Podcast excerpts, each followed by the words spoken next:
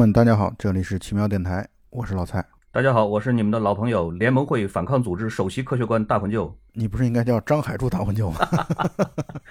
那个多土啊！我们上一期节目啊，云图一共有六个故事，我们在上期节目当中谈了前四个故事。嗯，然后我们今天的重点是放在第五和第六个故事上。第四个故事最后有一个很短的一个结尾，就是他自己呢把他的这个在被关进老人院，然后又出逃这一段经历呢写了一个剧本。对，就是叫卡文迪许的悲惨经历嘛。对，苦难经历，而且他呢又和他年轻时候的初恋呢又又重新的生活在了一起，就是有了一个很完美的一个结局。是，虽然这个完美结局 听上去挺俗 套的，很俗，特别俗。最主要的原因是在于这个是把对方当工具人，你知道吗？对对对对，你他妈莫名其妙消失了几十年，然后你现在出现了，然后你还得咒我自己现在没老伴儿，然后还能跟你生活在一块儿，就是凭什么？人家凭什么？作家太他妈狠了，作家。所以这就是做作家的好处。作家的好处就是，他可以随意的歪歪，只要他的这个首先第一故事讲的圆，第二文笔足够好，第三思想足够深刻，他就能成为一个作家。对，至于剧情当中的一些狗血的、歪歪的、意淫的这些剧情都可以啊，都可以实现啊，没问题。反正角色代表了作者的本人。而且很明显，就是说明了他讲的这个故事里边，其实有着太多的夸张的或者说是非真实的成分在里边。对对对对对，是这样的。但是从另外一个角度上来讲呢，其实也可以说明，就是他经过了这一件事件了以后，至少对于他本人来说，其实他的这种态度上，或者说是他为人处事的方法上，他的性格上，其实也是有了很大的转变。他原来是一个胆小、懦弱、怕事的这样的一个性格。经过了这个以后呢，对对对，没错，鼓足了勇气，可以去进行着反抗以及对自由的这种争取，所以才有了最后的美好的生活的结果。是是是。而今天我们来谈的两个故事，在我看来就是属于超出了我们现有的生活体验和认知，超出了人类的历史经验这些方面的东西，就是是纯幻想性的，也就是为什么《云图》这个电影被归结到科幻片的原因所在吧。嗯，尤其是今天我们要谈的本书的第五个故事——星美四五一和它的记录仪。这个故事特别的宏大，就是它就是标准的一个能够独立成一个电影，而且可以很深刻。他甚至在电影的结尾的时候，他把书当中最深刻的部分其实还删掉了。对，就是为了避免把这个故事讲得太复杂，他其实已经删掉了一些难以理解的，就是特别大翻转的。这样的一些东西，当然我们一会儿在讲的过程当中会谈出来。这个故事是发生在距现在一百多年以后，也就是公元的二一四四年。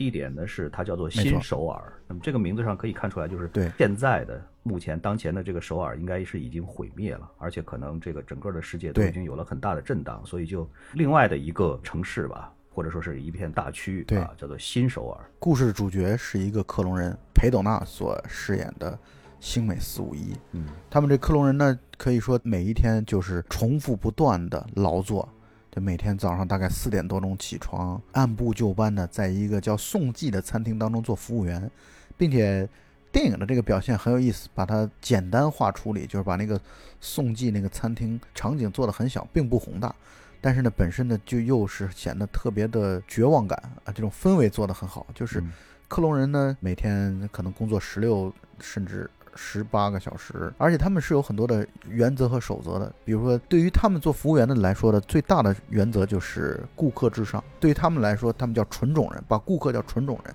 也就是来消费的都是纯种人，也就是我们，就是本来就是人，而不是克隆人，不是复制人。对，然后这些人呢，他可以随意的去打骂、羞辱、侮辱这些服务员，所以他们在这样的环境当中，日复一日，年复一年，也从来没有思考过这么做有什么不对。因为对于他们来说，其实是有一个人生的打引号的人生的目标的。这个目标呢，就是当他们工作满十二年之后，他们的脖子的项圈会积累十二颗星星。嗯，就是你积累到十二颗星星之后，你就你就相当于得到了，你就升仙了，你就可以退休了。你退休之后就会到一个被这个国家或者被这个世界所赋予的叫做。乐园的一个地方，嗯，西风极乐净土，你就可以到那里过上特别快乐的、无忧无虑的这样的一种生活。他们从有意识开始就被灌输了这样的想法，或者这样的目标与目的，因此他们任劳任怨，他们在工作当中绝不偷懒，也没法偷懒，因为有监工在监管着他们，就是这样的一个世界。而且很明显，就是他们被灌输的这一种思想，就是包括这个顾客至上啊，包括像他们工作十二年就可以去极乐世界，等等等等这一些思想，其实都是一种被洗脑，或者说是被强化式的洗脑。他们除了灌输了这些个思想以外，其实并没有学习其他的任何方面的知识。也就是说，他们的世界观，对，或者说他们的潜意识里边会认为，哎，这就是对的，这就是正常的，就应该是这个样子的。而且这个设定，这本书的设定当中很有意思的地方就在于，他把我们日常的所用到的一些日用品啊，或者日常所见到的一些物品啊，他都用品牌名称来代替了。对，比如他把衣服叫耐克，嗯就是所有的衣服都叫耐克，汽车，然后所有的车汽车都是福特，嗯 然后所有的电影都叫迪斯尼。嗯，好像还有柯达是吧？对对对，所有的就是照片都叫柯达。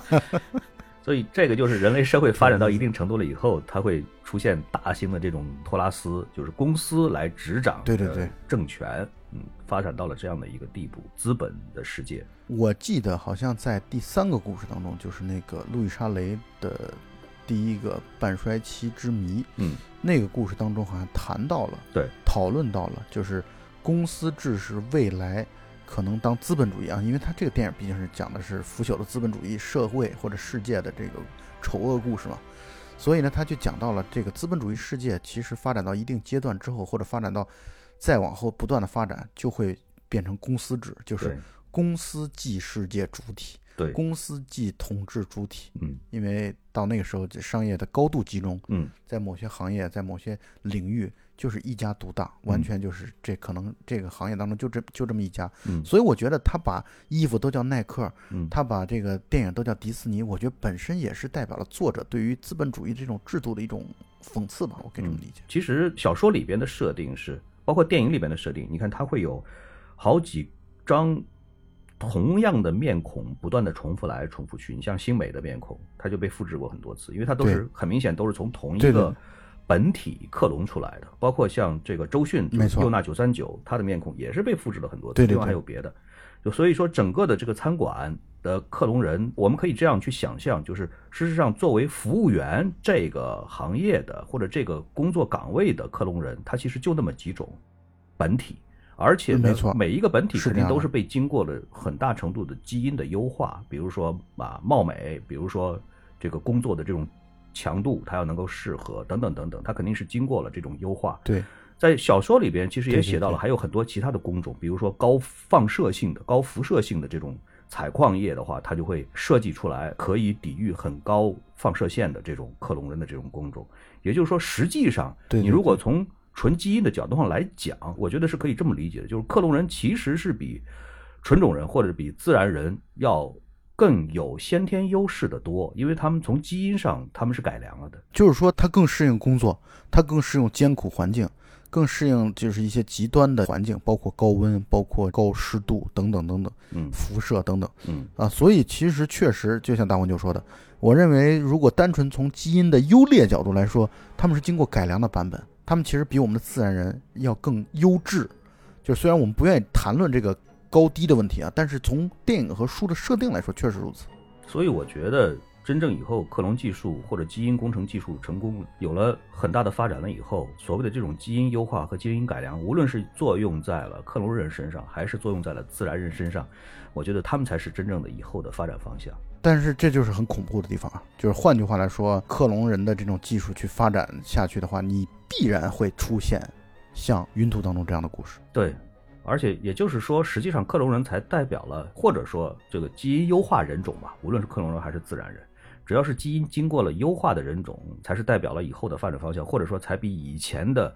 这种没有优化的人种，实际上是有很大的优势的。这种优势相比之下，就好比说我们人类是从猿人进化来的。那么很明显，人类是比猿人是有优势的多，而所以淘汰掉猿人也是自然而然的事情。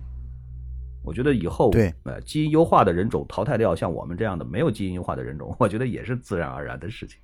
抵挡不住的。但是再换句话来说，就是因为人类这种所谓的贪欲其实是无止境的，就是科技的发展会导致很多时候去满足人的这种贪欲，不断的探索下去。嗯，但我觉得很多事儿其实还是会有尽头的，这种尽头就是比如说资源的稀缺性，嗯世界资源的稀缺，那就会导致很多东西总有用完的那一天。嗯当那一天出现的时候，你原本的旧秩序就会出现崩塌。那崩塌的时候，那就会可能原本旧秩序的时候，那我们作为自然人本身所谓的高人一等，那一开始的设定也许是这样的。但是当资源用尽了，然后发生了新的大的自然灾害的时候，那我们作为自然人本身抵御风险的能力又没有那么的强，那就会很容易被淘汰掉。但是换句话来说，因为人就不断的会在优化自己基因的路上走下去，所以最终总会达到一个瓶颈，而这个瓶颈就会使得人导致灭亡，嗯，不管是自然人也好，还是这种克隆人也好，总会这样的。所以，我对于这种极端的科技主义，就是极端的说我们要不断的要追求科技最顶尖的这个事情，这个声音我其实还是很惧怕的，因为我总会觉得这事情是有第一是有风险，第二是有尽头。但是你不可能不做呀，对吧？总是要做的。对，做是要做，但是就看毁在哪一代的手上了。其实，我觉得那个还长远着呢，在到那一步之前，总是有别的解决的方案。我倒不操心这个。对，因为你是乐观的，嗯，我是我在科技这一块是比较乐观的。这点上我跟大黄牛观点其实是非常相悖的。嗯当然，我们俩这种再相悖不相悖，其实对我们这一代、下一代、下下一代，估计不会有什么太本质上的一种影响。不会的，不会的。但是呢，我是觉得 没有久远这件事儿，没有嗯 恒久远的这种事儿，没有。我们拉回来吧，好，拉回来，拉回来。星美四五一，也就裴斗娜这个角色的意识觉醒，是从他的一个朋友开始的。他这朋友叫佑娜九三九嗯啊，这佑娜九三九呢，这个版本呢，就是从周迅的这样的一个本体当中复制出来的。嗯 呃，周迅饰演的这个角色，就像大黄牛刚刚说的，所有叫佑娜的这个名字的，恐怕都是一水儿的周迅，然后叫这个星美的，就是一水儿的裴斗娜，嗯。等于就是这样的一种设定。嗯。佑娜九三九呢，在有一天不知道是用什么样的原因导致先起床了，然后起床之后，他把星美四五一也吵醒了，然后他们俩就偷偷的潜到一个仓库当中去看电影，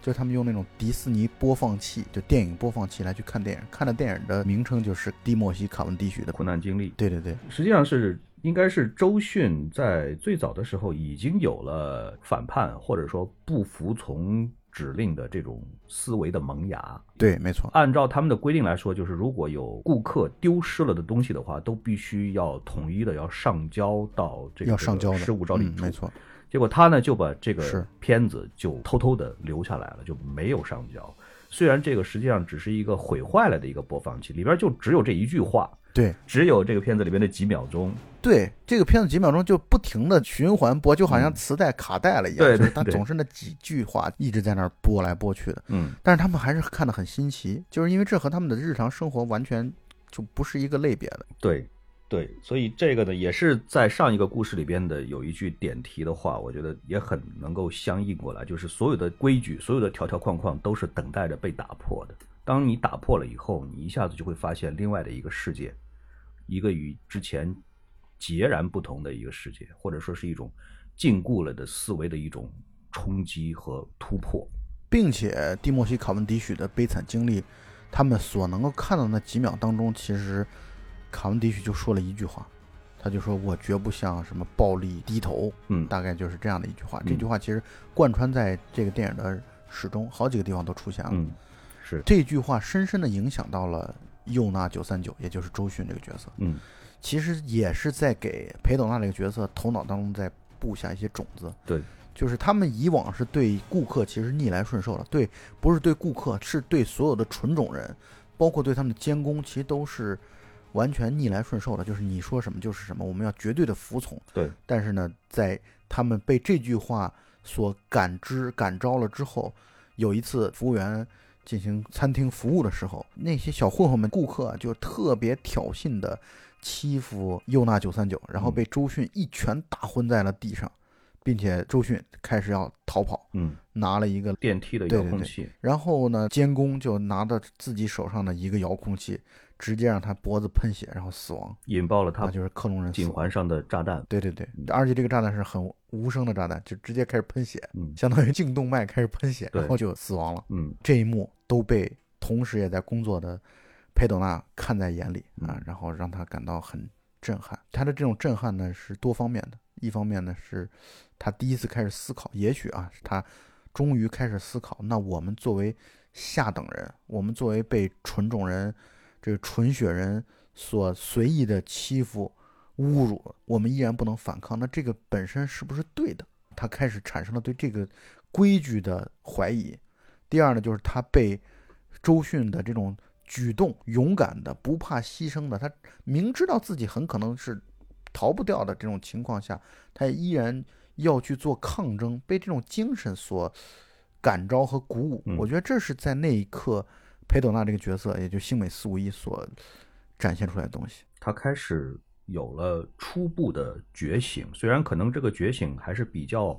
模糊的，没有那么清晰的。你包括右娜九三九的这种觉醒和反抗，其实也是很初级的，但是这个种子对非常初级这个火花已经埋下来了。然后在电影当中啊，关于后来星美四五一的出逃啊，描述的非常简单，嗯，就直接一个反政府组织的一个高级的科学家或者说高级人才，叫张海柱，就直接到了他们这儿，把监工给杀死，然后把他救了出去。嗯就是这段戏在电影当中表现特别的简单，但是在书的描述当中，我觉得就合理、复杂、顺滑的多。嗯，是的，但是电影里边呢，我的感觉是他为了和其他的这个故事呢，在这个调子上能够合拍，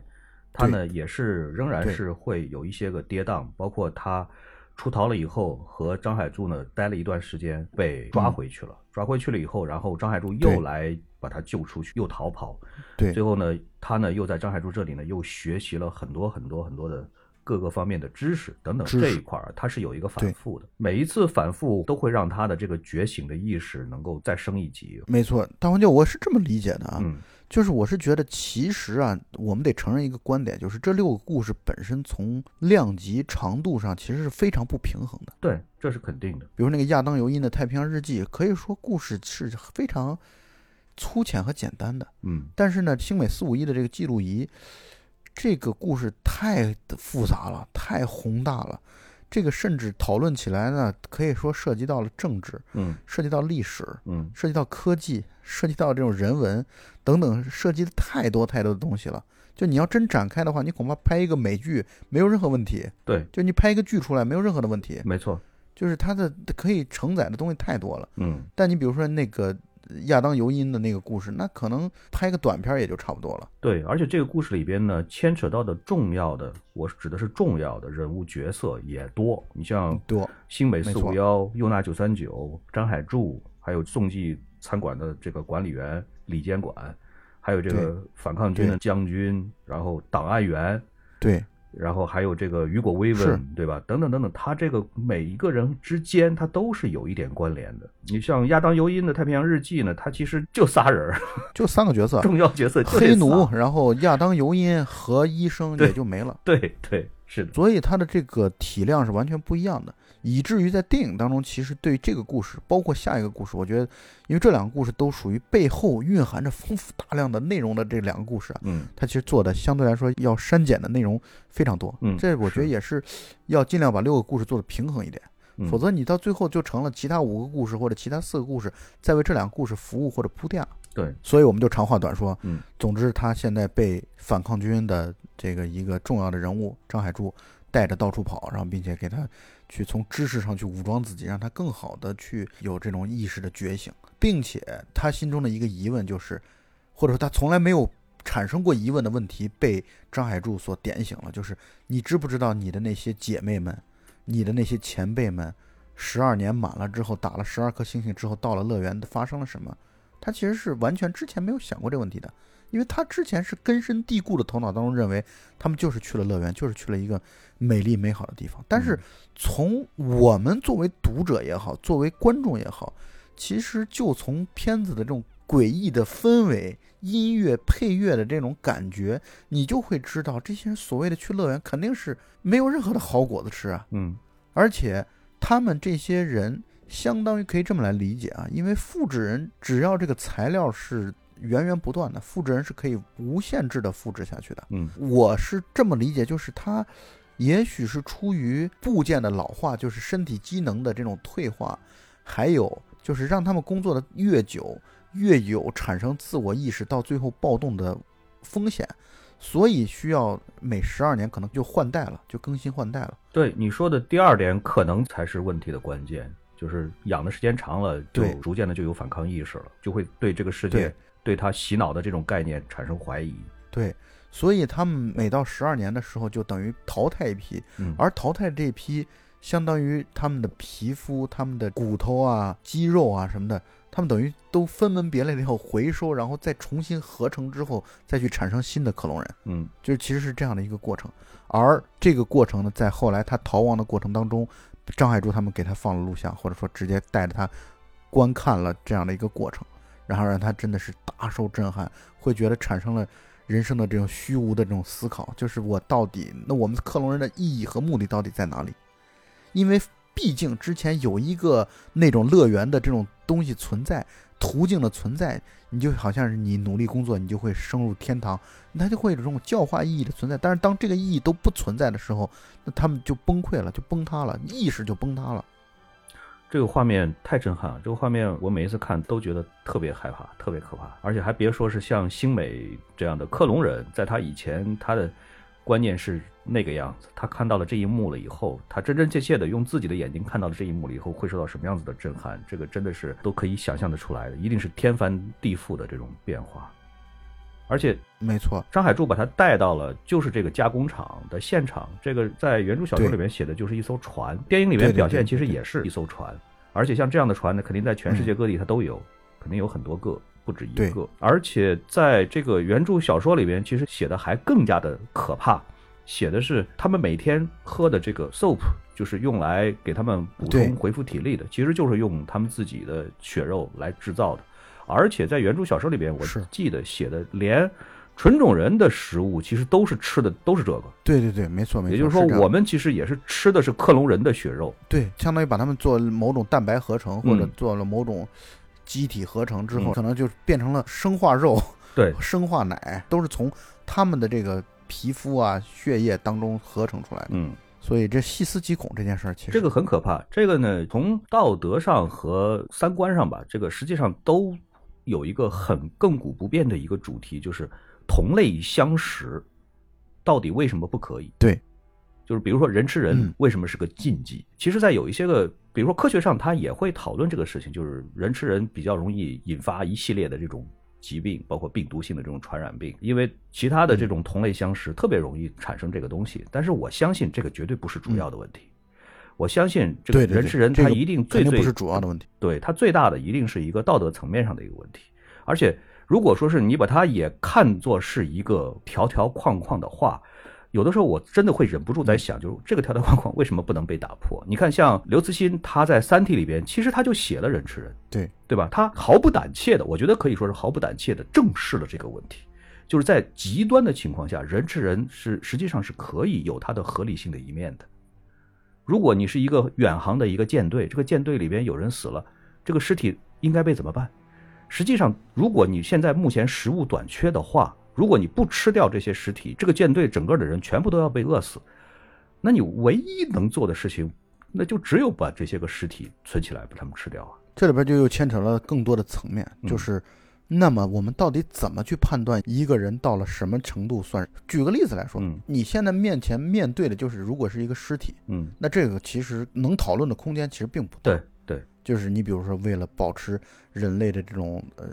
延续啊，把它当做食物来去看待，是问题不大的，嗯或者说至少是能有接受的空间的。嗯但这里边所外延出来的东西就不敢多想了，或者说很多东西讨论起来就很有风险了。就你比如说，那他如果是病了的怎么办？嗯就他现在看上去他不治之症啊，好的，我们再跨越一步，他是不治之症，他反正肯定会死。嗯，那我们是不是可以提前让他提前让他去死亡？这是一个安乐死的问题。对，然后他现在如果是一个断手断腿嗯怎么办？嗯然后以及那真正到极端的情况，他就是个活蹦乱跳的人，嗯，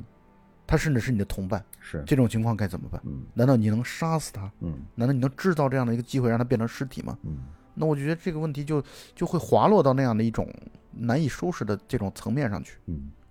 这个问题确实很难有一个确定的一个答案。但是在这部电影里边所表达出来的这个背景，我觉得是比较确定的。就是你想，都二一四四年了，肯定世界人口都爆炸的不是不像样子，怎么样子养活到时候的地球上的这有可能是几百亿人，那肯定他需要有一个嗯和现在的很多的想法是相违背的或者相冲突的这样的一种理念，才可以完成这样的一件事情。否则的话，百分之九十的人肯定会被饿死。所以这个场景确实对于星美四五一带来了极大的心理的震撼。嗯，而也恰恰是由于这种震撼呢，相当于他被联盟会所利用吧。这个词我不想用这利用这个词，因为太贬义了。但是我反正肯定不是贬义的意思啊。嗯联盟会先让他有了这种自我的意识，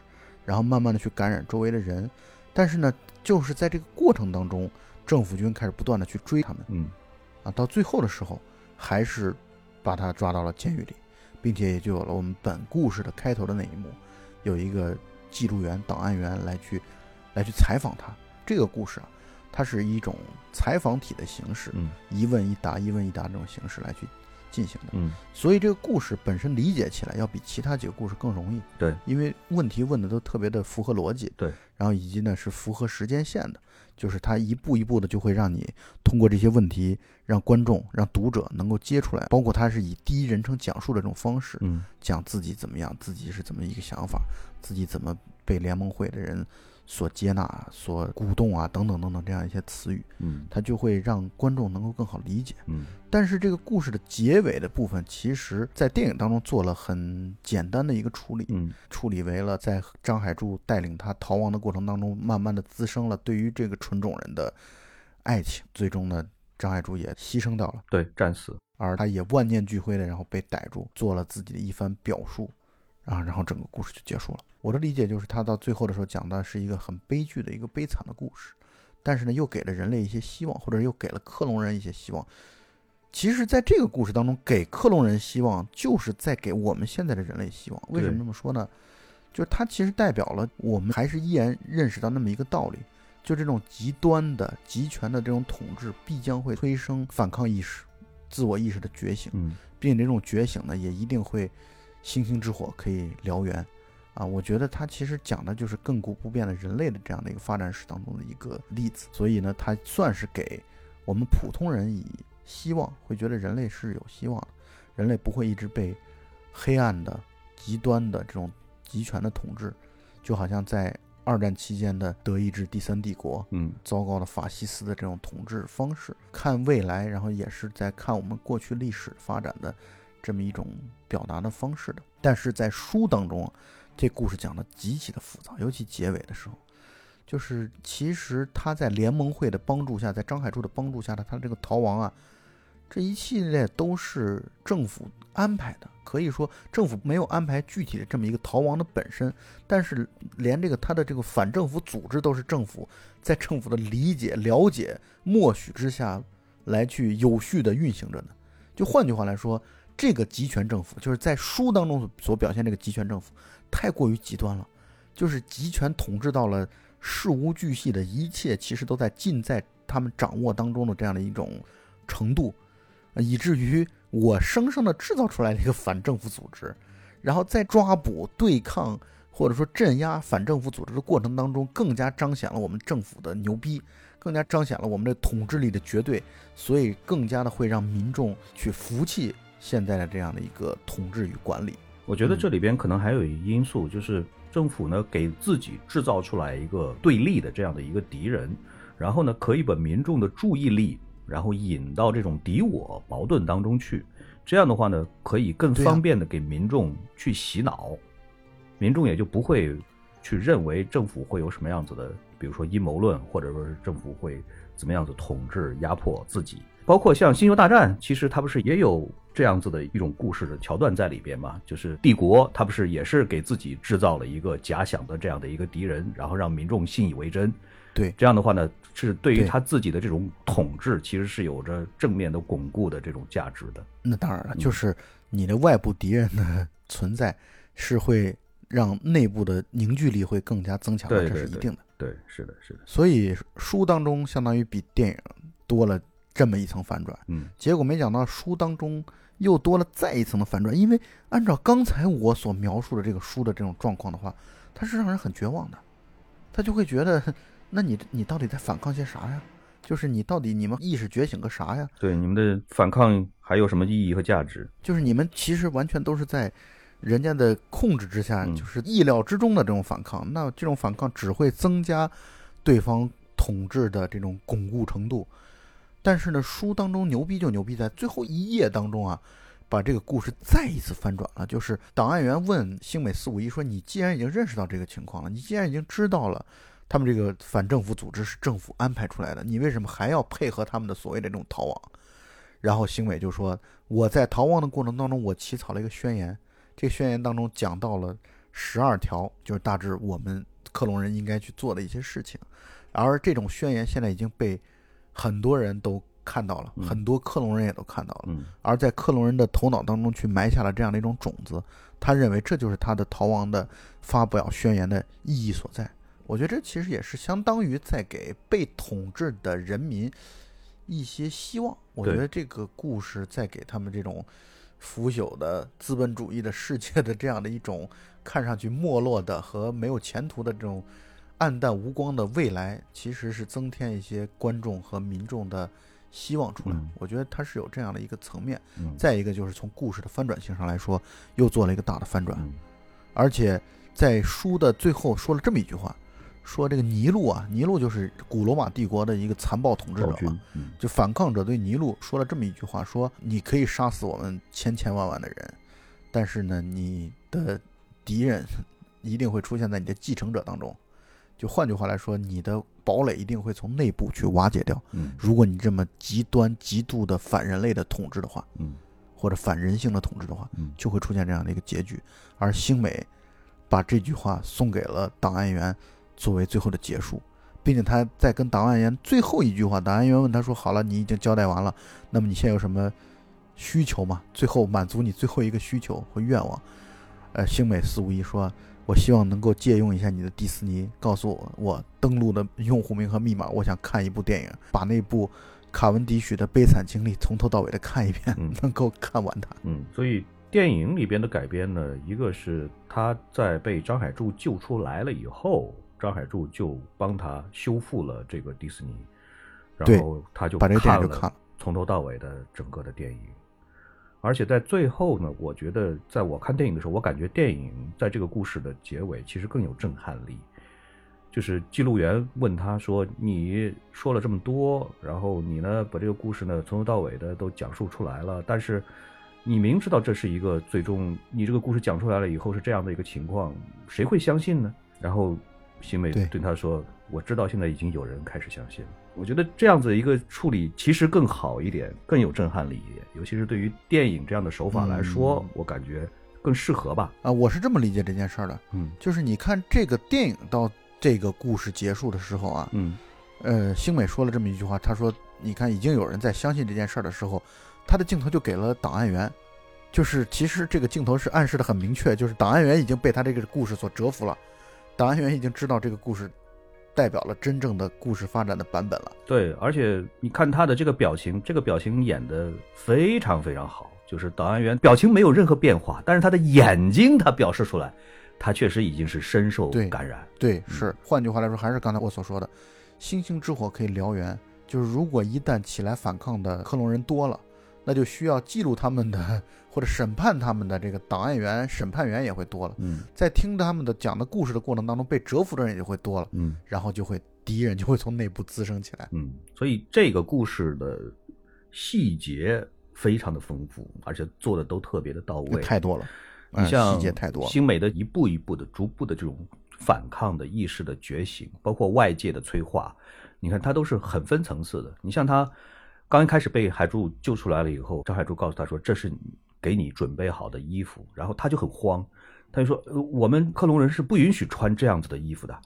张海柱说：“没关系，对，这是纯种人的衣服。对对对，然后包括像他刚开始的时候，一定会喊张海柱说是 Sir，就是尊称张海柱说：“你以后不需要这样叫我，我们都是平等的。”包括把他的脖子上的那个金属项圈取下来，我觉得这也是一个很典型的一个有象征意义的一个镜头。还别说他这个项圈取下来了以后，发现了项圈底下是他的那个彗星状的那个胎记。包括像他后来自我的意识几乎是彻底的确定的觉醒了以后，他的眼神变得非常坚定的时候，他把他自己头发上面的那一缕儿就是彩色的这个代表了他的克隆人的身份的这种被奴役的这种身份的象征的这一缕彩色的头发，给嗯，毅然决然的剪掉取下来，这种镜头我觉得细节做的都非常的好。这个故事值得琢磨的地方特别的多，嗯，这里边儿谈的确实内容太丰富，太丰富，太丰富。谎言、欺骗，然后集权统治等等等等，包括选角啊。嗯，因为我估计你看韩国电影应该没那么多，我不多，嗯，我看的不多。但是呢，就是选角，我觉得选的很好的地方就在于啊，无论是周迅啊，还是裴斗娜啊，嗯。他们都是那种眼睛大大的，嗯。然后看上去特别天真烂漫的一种角色。嗯，我觉得适合一开始被认定为克隆人的那种标准的对。长相，但他们后来在这样的一种就是这种纯真天真的长相之下，他们的那种坚忍，嗯那样的一种就是意识觉醒的那种表达，这嗯两位演演员，我觉得把这一点都演得很到位，嗯所以选角选得很好。就他把这种人畜无害的那种表情和人物的角色，到后来真真正正的自信的，包括在最后和档案员来去谈话的时候，那种落落大方嗯，和就是镇定。看破一切之后这样的一种一种状态，我觉得凸嗯显的很明显。所以他们俩的选角，我反而会觉得都很棒。嗯就是说白了，你汤姆汉克斯，你去换个人，你可能影响不大。嗯，但是你说他们这两个角色，我是觉得是很棒的一个选择，对，是你要换个章子怡或者巩俐，可能就 那味道肯定一下就不对了。对，不是说演技的差别，演技可能章子怡或者巩俐演技会更好，但是可能就没有这样子的感觉。裴斗娜一开始的表现是那种木讷的，嗯就是眼神当中其实没有太多的东西的，嗯就是这也是守则教会他们的东西，要求他们的东西。对说白了，你就当一个傻白甜就对了。嗯而一开始这个裴斗娜的表现就是一个标准的傻乎乎的一个姑娘，嗯就这样。这个故事确实特别的大，太大了。嗯，而且看完这个故事之后，我觉得想很多的内容，想很多的东西，嗯就是确实让人思考很多，包括去思考克隆人的命运，以及克隆人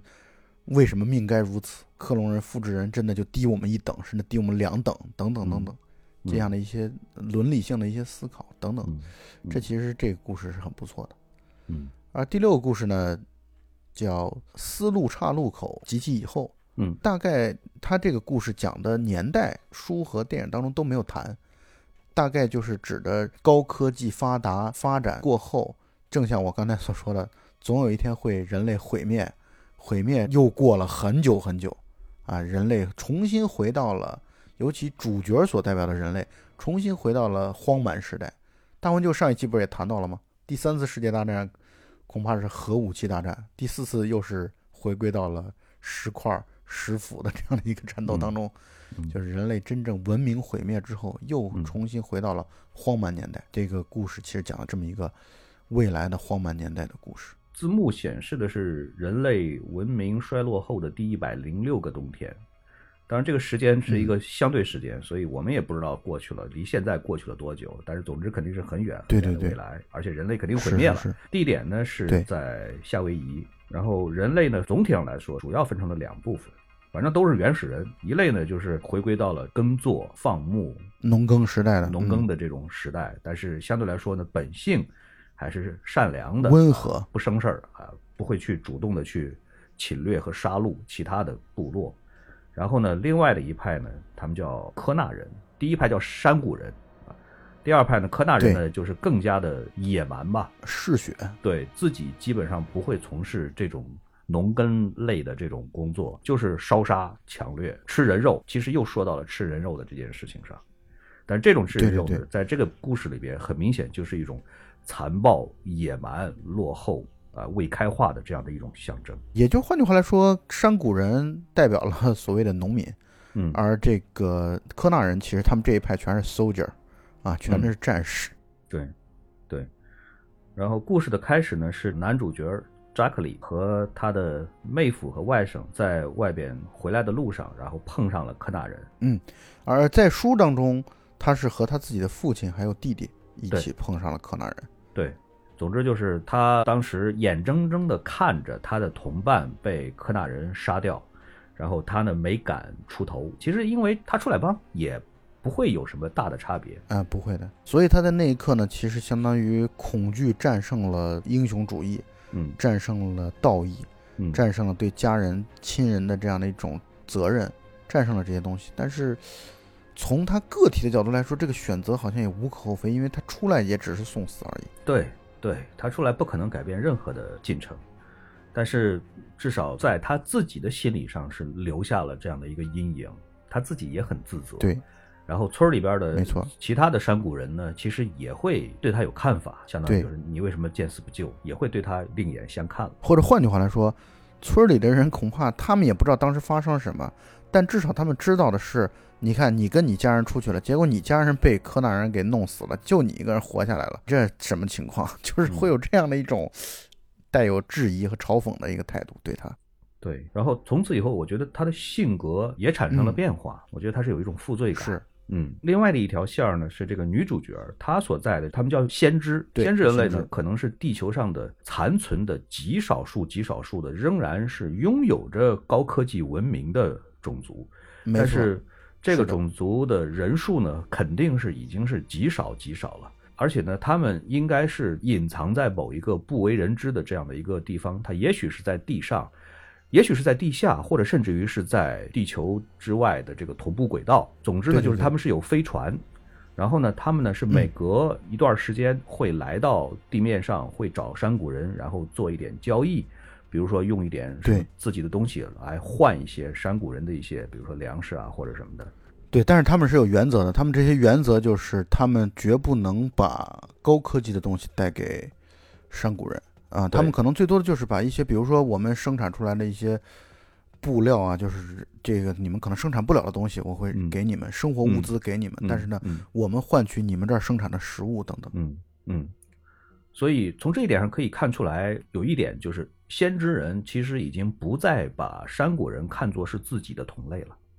因为如果要是同类的话，那么把山谷人接过来。教他们以各种各样的知识，然后最后让把引导他们，让他们也变成自己的先知人，其实也不是不可以，对吧？对，就换句话来说，如果他们有想要去延续，或者说想要把这大家都作为人类一起去延续人类的火种的话，他们嗯。确实就如你刚才所说的，他们就应该去教化他们，然后慢慢的去让他们成为自己的一部分，或者这么说吧，我是觉得先知这所代表的这种群体啊，他们可能是怕了。他们对于那个残忍的、残暴的那个高科技的导致最终的那个人类的灭绝啊这件事儿，让他们心有余悸了。他们甚至可能对人类本身就已经失去希望了。他们要做的就是延续自己这一代的那么一小撮人的生命而已。电影里边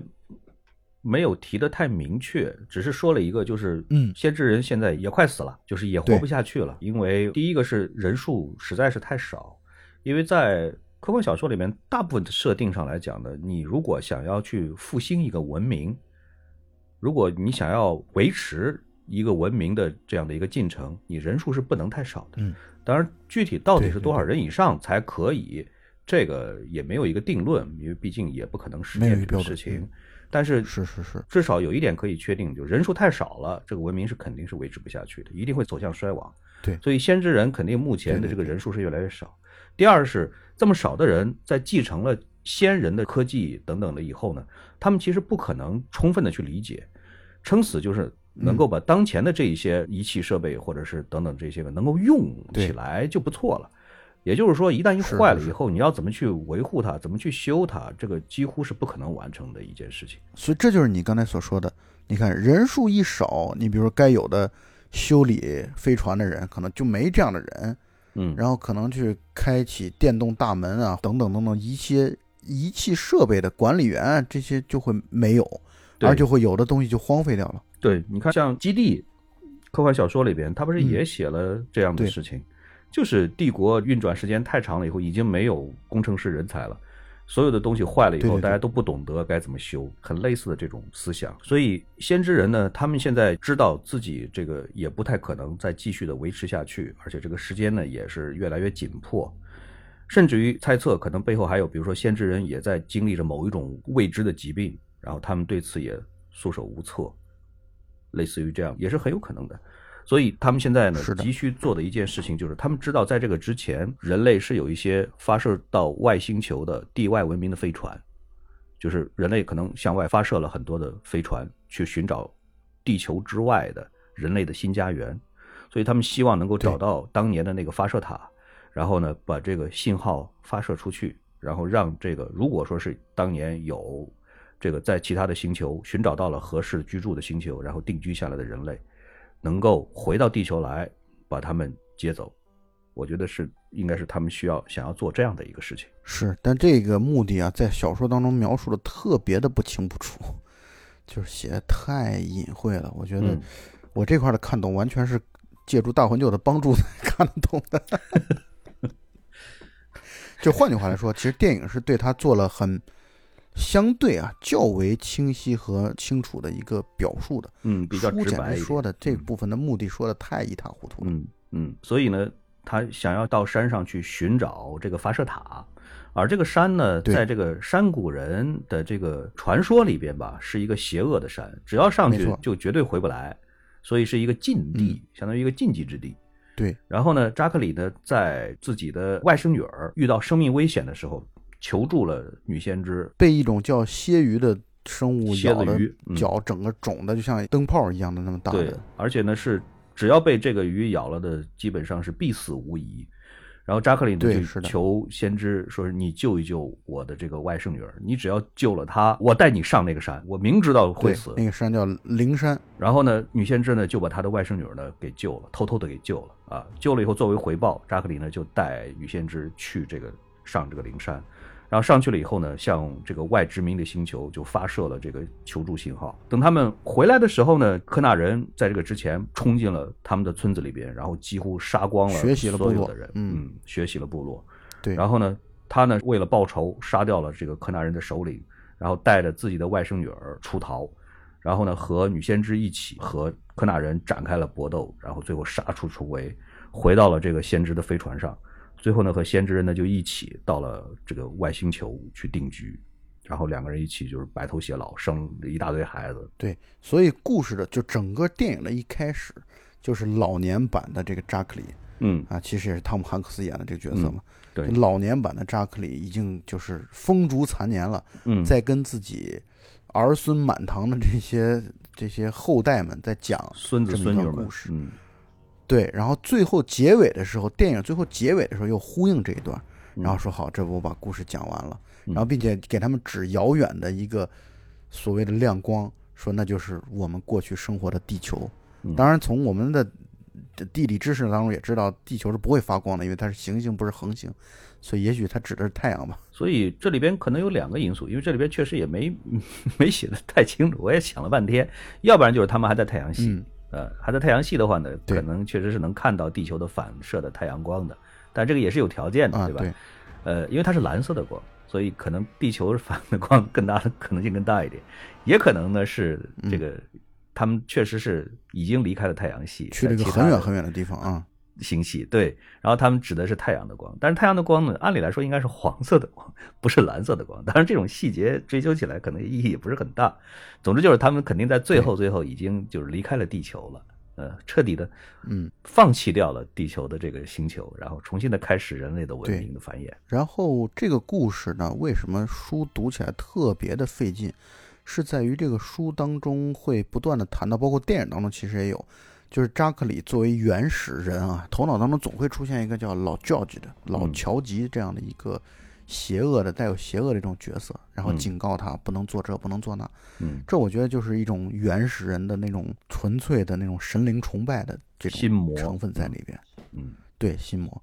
嗯，而他其实当时在他父亲，当然在电影当中是他的妹夫和他嗯。的外甥外甥，被杀死的时候，这个老乔吉就一直在他的旁边在说话说话，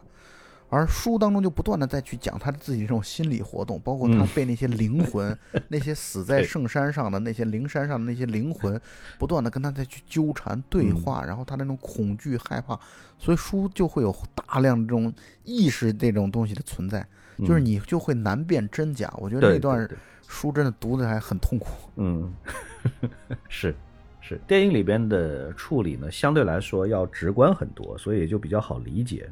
你明知道 Hugo Weaving 扮演的这个老乔治肯定是一个他幻想出来的这样的一个恶魔类型的这样的一个角色，没错。嗯，包括像这个部落里边的，就是他们这个山谷村里边的女祭司，在扎克里做了一些很诡异的梦，实际上梦到的是之前几个故事里边的这种非常零散的片段，然后女祭司呢就给他解梦，这个时候呢拿出来了前一个故事里边的新美的宣言啊，而且这个宣言做的呢也很对细致，就是包括它这个书的书节儿的金属环儿，其实是用的前一个嗯故事里边的它的这个星美脖子上取下来这个项圈做的，而且编织的这个线也是用的是星美从头上剪下来这个头发彩色的头发来编织的。对对对，这些细节啊，都属于看一遍根本看不出来的。嗯，然后祭司呢就跟他说了几句预言，包嗯括像你要是遇到桥上的石头掉下去，就赶紧藏起来，就是手上如果要是流血了的话，千万不能松手。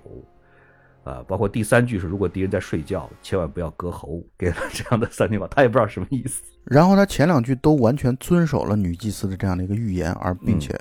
呃，一次是他救了女先知，第二次还是他救了女先知，对，就是他都是通过这种两种方式来救了女先知。但第嗯三次他没有遵守嗯，这个祭司的这个预言和解梦的这个说法，对他杀死了这个科纳人的首领。嗯，然后导致他们遭遇了险境，但是最后还是成功的出逃了。但是换句话来说，因为他们家的人被或者他们这个部落的人被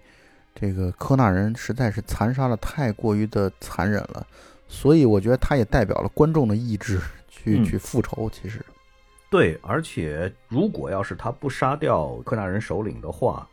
他能不能把他的外甥女儿救出来，这个就真的就不一定了，很有可能是救不出来的。对对对，嗯、所以六个复杂的故事啊、就这么串在一起把它讲完了。大黄牛，我问你一个问题，你嗯最喜欢哪个故事？我最喜欢第五个星美的故事。对我也最喜欢第五个星美的故事，因为它确实讲的太好了。但是从我阅读的体验上来说啊，嗯。就是我会对卡文迪许的那个悲惨经历的后半段，嗯。也就是他放到那个四杠二的那个故事那个书的讲法，写的特别的充满想象力，而且我会因为读的过程当中，头脑中就会不断的出现一些场景，嗯，然后读的特别的紧张刺激。我甚至读那段的时候手心在出汗，就是我觉得那个阅读体验是很好的。嗯但是从故事本身，确实星美的这个故事既完整又深刻，同时呢细节内涵都很丰富。这个故事真的是很了不起。嗯，其实每一个故事呢都有它的特色。你比如说对像这个西德海姆的来信，这个故事呢，嗯，我觉得它重点是两个，一个是它点出来了整部的电影或者说小说的主题曲《云图》的来历，对，就是从这里嗯来的。第二个呢是他点出来了整部的作品的思想的内核的精髓，就是所有的界限都是常规，等待着被超越，打破常规，打破固执这样的一个思想，我觉得这是他最点题的地方。而且西德海姆的来信那个那个嗯章节啊，嗯，就是最有让我感觉那种古典文学的那种美感。对他的这种信里边的语言说的都极富浪漫色彩。对，就是那种小说读小说过程当中的阅读的那种美感，我觉得嗯在这个故事当中恐怕是展现的比较丰富和充分。嗯，嗯，所以这些个故事呢，这六个故事在一起，我觉得才是真真正正的一首交响曲，一首六重奏。对，我觉得它每一个故事都不是说是，比如说第一个故事，你看上去好像是很平淡的，对吧？好像是没有什么像其他的那几个故事那样的惊心动魄，或者是起承转合等等等等做的，对就说是反转再反转，它没有那样子。但是我觉得它作为第一个故事来说，我觉得是先把嗯观众或者先把读者带进来，我觉得是需要有一个比较平缓的一个起头的。就这六个故事，它是各司其职的。它如果要是这六个故事都是这种特别精彩，而且反转特别特别多的话，我觉得效果未必有现在这样好。就是我举一个例子，就是六重奏，它为什么叫六重奏？是因为它是六种不同的乐器，它们呢在一起组织在一起，每一个乐器它有自己的一个声部，然后呢，所有的乐器在一起的时候，它要发出来一个和谐的一个旋律，它不能说是这六种乐器一个比一个调高，一个比一个花哨，这个就就出来了，它一定是乱的。像我家老大，他一直在学大提琴，然后我当时问他，你为什么要学大提琴？他说大提琴简单，开玩笑。我听他平时在拉这个练习曲的时候，你经常经常就是他那个调子就特别简单。比如说他从刚开始的时候就开始就嗡嗡嗡嗡嗡，对，嗡就一直从头嗡嗡嗡到最后。它像是在辅助，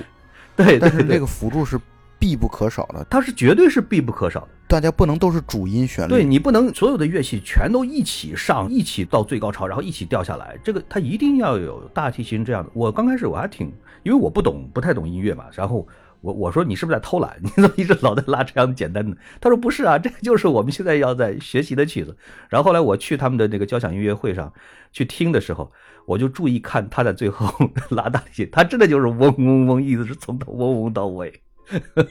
所以六重奏或者说一个交响乐，它就应该是这样的。它有在最前面，比如说像小提琴呐，旋律很跌宕起伏的，我们可以叫声部，对吧？但是也一定要有，比如说像呃鼓，或者说是大提琴，或者说是。可能更简单的，像三角铁类似这样的，它可能就是从头到尾的在重复它自己应该重复的这样的一个步骤或者一个旋律。但是，然后最后些个乐器嘛，对，组合在一起的时候，我觉得才会有一种非常非常奇妙的一种变化，它会让整个的这个嗯一首乐曲会变得非常非常的和谐和协调。这个才是丰富六重奏，对对对，它的最最精髓的内核的所在，就是穿插交织在一起，然后每一个每一个声部都是。之前的起承和之后的转和合，所以拥有在一起了以后，然后这个这个电影把整个的这个小说里边讲的这个东西呢，就非常的具象化出来了，而且做的非常的好。因为因为本身他们这个电影的这个配乐就非常的非常非常的用心，而且汤姆·迪克威本人他其实就是个作曲家呀，就他不仅仅是导演，同时他在作曲上也很也很牛逼，而且他在联合了他过去。一直合作的团队把这个电影的这个配乐部分做得非常非常的棒。这个故事啊，我是觉得没有那么的简单，嗯，就是不是单纯只是在讲轮回这件事儿。轮回当然是作为观众来说是最能够很容易理解和最容易 get 的一个点嘛，就是其实每一个这个角色，就是带有胎记的角色，都像是对前一个角色的一种轮回，一种继承。但是我觉得故事绝不只是这么简单，就是它其实通过不同的场景、不同的历史时期，包括人类的发展的不同的阶段，然后表现出来的一些共有的一些东西，比如说不畏强权，然后比如说这个对自由的追求和追逐，啊，等等等等这一系列的一些共同的共通的主题，包括一些就是大而化之，我们平时都非常老生常谈的爱与和平啊等等这样的一些东西。它全都串在有机的、比较协调的串在了一起，我觉得这可能是超越轮回这么一个单纯的点的一个一个我想说的。我还想说第二点就是，呃，你应该记得在星美四五一的小说的这个讲述的过程当中啊，他专门谈到了悉达多这个人。嗯，悉达多这个人其实就是佛祖的名字嘛，就是乔达摩悉达多嘛，他的原名嘛。然后他做王子时候的名字，所以呢，就从那儿其实很强烈的点出来了，本片或者本故事就是在讲轮回这件事儿。但是就像我刚才说的，他不只是讲这件事儿，他讲的比轮回这个词还是要丰富复杂的多。这个事情我之前想了很多关于轮回这个事情，因为轮回可能对于咱们绝大多数中国人来说，其实是个很熟悉的一个概念。但是其实就算是这样，每个人对轮回也有不同的理解，或者说。它本身是一个宗教或者是一个迷信的一个概念，它并不科学，所以它很难有一个精确的定义，对不对？所以可以这样讲，就是咱们之前已经有了轮回这样的理念的人，看这部电影的时候，会不由自主地联想到轮回的观念。沃卓斯基他们在编这部电影的时候，肯定也糅合进去了很多的他们所理解的东方的轮回的这种思想。但是嗯对于很多的西方人来说，他们看《云图》这部片子的话，他们很难把这个电影想要表达的东西和轮回再尽量的再靠上边儿。我觉得他们很难做到这一点。嗯嗯，我同意你这个观点。所以呢，其实也是在刻意的回避这件事儿。所以你看，在电影当中直接把那个悉达多这个角色或者说这个名字直接就没有出现过。嗯，为什么我一定要提轮回的这个思想呢？是因为我见到很多很多的关于云图的影评，就是说了一句说嗯这个电影很简单嘛，就是在讲轮回嘛。啊，就是讲我们中国人本来对这个东西很熟悉的，他费这么大劲，用了这么长的篇幅，其实就讲了个轮回。我觉得不是这样，我觉得真不是这样，这个电影没有这么简单的。对，就是这个说法太过于的草率了，我是觉得。对，如果你要对《云图》这部电影要是真正的用心的去去思考的话，你会觉得它背后隐藏的东西，要比这个要深的多得多得多。我想问你一个问题啊，嗯，就是你有没有觉得他故意的把每一个演员在不同的故事当中都扮演一些不同的角色？他有没有故意的去混淆大众的？因为他也不可能说因为都用同一个演员省钱，我觉得肯定不是出于这样的一个目的啊。但就是我是在想，他都用同一个演员的话，他会不会有存在混淆大众的、混淆观众的这样的一个玩技巧、玩技法的这样的一个出发点呢？对，这个就是我接下来想说的。我确确实实觉得他是故意的，他就是想要罩上来这样的一层外衣。我真的看到过影评说是 为了省钱，我当时都笑喷了。我靠，我真的看到了，然后还有好多人支持，因为这个事情其实很明显，就是我觉得这是电影里边他特意的想要营造出来的这样的一种一种表面的现象，就是你看每一个角色，他可以在第一个故事里边，他可以由这样的一个人来扮演；他在第二故事里边由另外的一个人来扮演，但是他们之间的联系是什么呢？他们之间的联系无非就是这个人和那个人长得很像。但是长得像并不能代表着他们实质上是同样的一个人，恰恰相反，长得像又怎么样？长得像并不是你所要关注的重点，你所要关注的重点恰恰是在于那种为了自由、不畏强权的那种反抗的精神，这种东西才是你真真正正的需要。也就是说，那个胎记，这个东西才是轮回的主体，它在每一个故事的主角的身上。不断的流传，不断的传承，这个东西才是真正的轮回的重点。而至于说是哪一个演员饰演了哪一个角色，我觉得这个东西其实它是一个特别纷杂的这样的一个表象。但是当你把这个表象扒开了以后，你会发现它其实根本就不是这个故事真真正正想要表达的东西。所以你也可以理解为这是导演那种调皮。是的，是的，我觉得是可以这样理解的。当然，他肯定不只是调皮，我就是我们刚才也谈到了。就是他也是希望通过这种方式来去促进你思考，对你不要把这个轮回这个事情，或者把我们这个电影想的那么的肤浅，是，就是只是容貌相似，同一个演员，你就会认为他是，他就他下一世、下下一世，不是这么简单啊！我觉得他恐怕想通过这种方式来去表达这样的一种观点。像大王就因为他太喜欢这个电影了，以至于他研究的太深入了，想的太多了。但是我觉得这个好玩就在于你。如果这电影只看一遍啊，我觉得你肯定理解的比较粗浅，但粗浅就粗浅。我觉得每个人对于这个故事的接受程度、喜好程度都是有所不同的。对每个电影其实都是这样的。对你总可以从里边得到你想要得到的乐趣。我觉得很有意思的一个角度是沃卓斯基他们的电影里边，不仅仅是包括这个电影，甚至于包括像《黑客帝国》。呃，还有其他的一些个电影里边，他们经常会出现一个比较特别的一个元素或者一个符号，一个象征，就是门。这个门在电影里边本身它就是有一个作用的，就是它是它是两个世界的通道，或者说你打开门了以后，你看到的门外边是整个是跟门里边是彻头彻尾完全不同的，是有这种象征。但是在沃卓斯基的电影里边呢，他们对这个门的这个象征是。做了非常强的这种符号化的这种处理，你可以去仔细的去看一下，它的几乎包括这部电影，包括《云图》里边这种门的这种象征，就是打开了门，包括像第一个故事里边，他回到家里边，打开了门，又见到了他的这个未婚妻，然后包括像这个新美的故事里边，打开了门，然后看到了一个完完全全不同的、彻底颠覆掉他以前的观念的这样的一个场景，让我印象非常深刻的《黑客帝国》里边，这个奇努里维斯男主角他冲向一扇门，然后两兄弟在他冲过来之前把门关上了，然后他再冲上去了以后，把门再撞碎了以后，发现他就已经彻底到了一个我另外的一个完全不同的一个一个世界。啊，包括像每打开一扇门，可能都是一个完全不同的一个世界。所以在他的这个电影里边，这个门呢是一个特别明显的一个符号。有的时候你不注意到，可能都不太可能。就是你如果稍微稍微看，用一点点心的话，都能够看得到他这个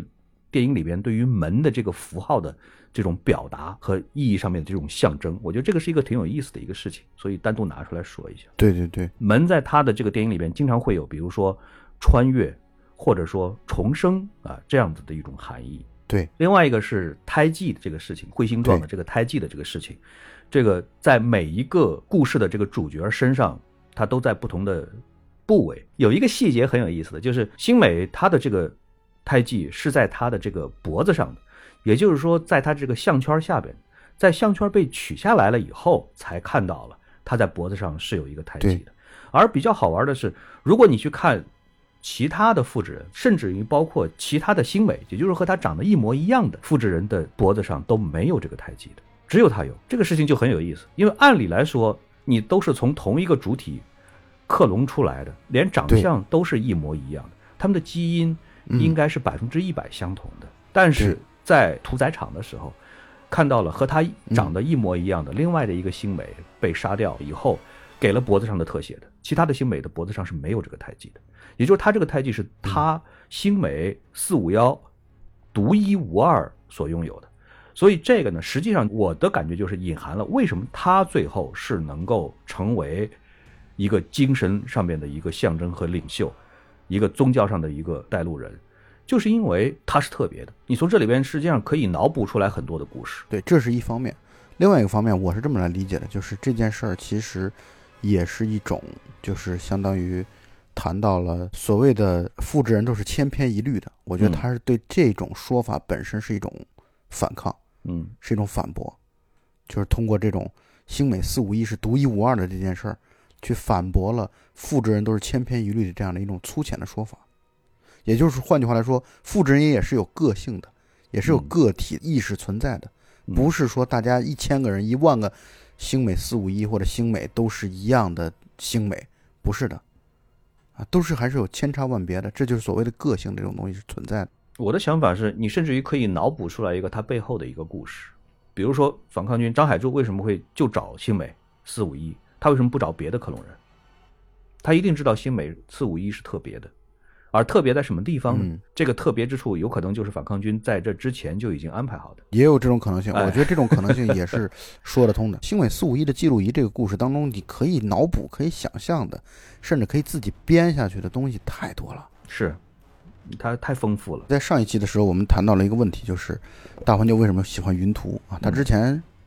说不出他的这个特别完整的一个观点，但是我觉得录完两期节目之后，我觉得他表达已经差不多了。就基本上就是表达的，我已经大概慢慢的能够感受到你对这个片子为什么会有这么深厚的感情了，因为我觉得它可能很强烈的触动到了你自己的一些一些点，就是这个点，第一是你认同，第二呢就是你你觉得它结合的融合的特别棒，你很赞许，很赞叹它的，是的，我觉得这就是我录完两期节目之后，貌似对于你 为什么会对这个片子这么热衷的。有那么一点点自我的解读，所以我们这两期节目录的特别长啊，也是算是应大红舅的要求，希望。我们在录一起录的时间大概已经超过四个小时，啊，所以也不知道有没有多大程度讲清楚，但是我觉得肯定是比我自己去看云图要理解的要更加的深入和深刻很多，所以呢，这部片子大红舅的最爱，我们推荐给大家。呃，如果你之前没有太多的感觉的话，我觉得你可以重看一遍，包括你可以重看一下一百七十二分钟这个版本，我觉得你可能想法就会和之前有很多的区别，因为毕竟一百三十八分钟的版本很多事儿还是说不清楚的。嗯，希望你在这六个故事当中能够找到自己喜爱的方向、人物、角色啊、角度等等。那么本期节目就到此结束，大家再见。好的，谢谢大家，拜拜。